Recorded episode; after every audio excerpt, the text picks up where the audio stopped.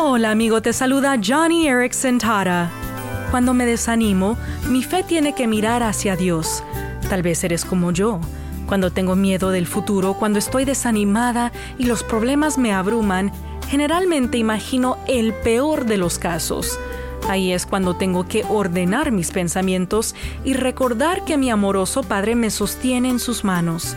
Y la mejor manera de enfocarte en la fidelidad de Dios es recitar sus promesas. Promesas como el Señor Dios está contigo, Él es poderoso para salvar, dice en Sofonías. Nuestra ayuda viene del Señor, dice el Salmo 121. Así que no te desanimes, dice en Deuteronomio 31. Todas esas promesas y más son tuyas, así que hoy abre tu Biblia y recurre a las promesas de Dios para animarte a seguir adelante.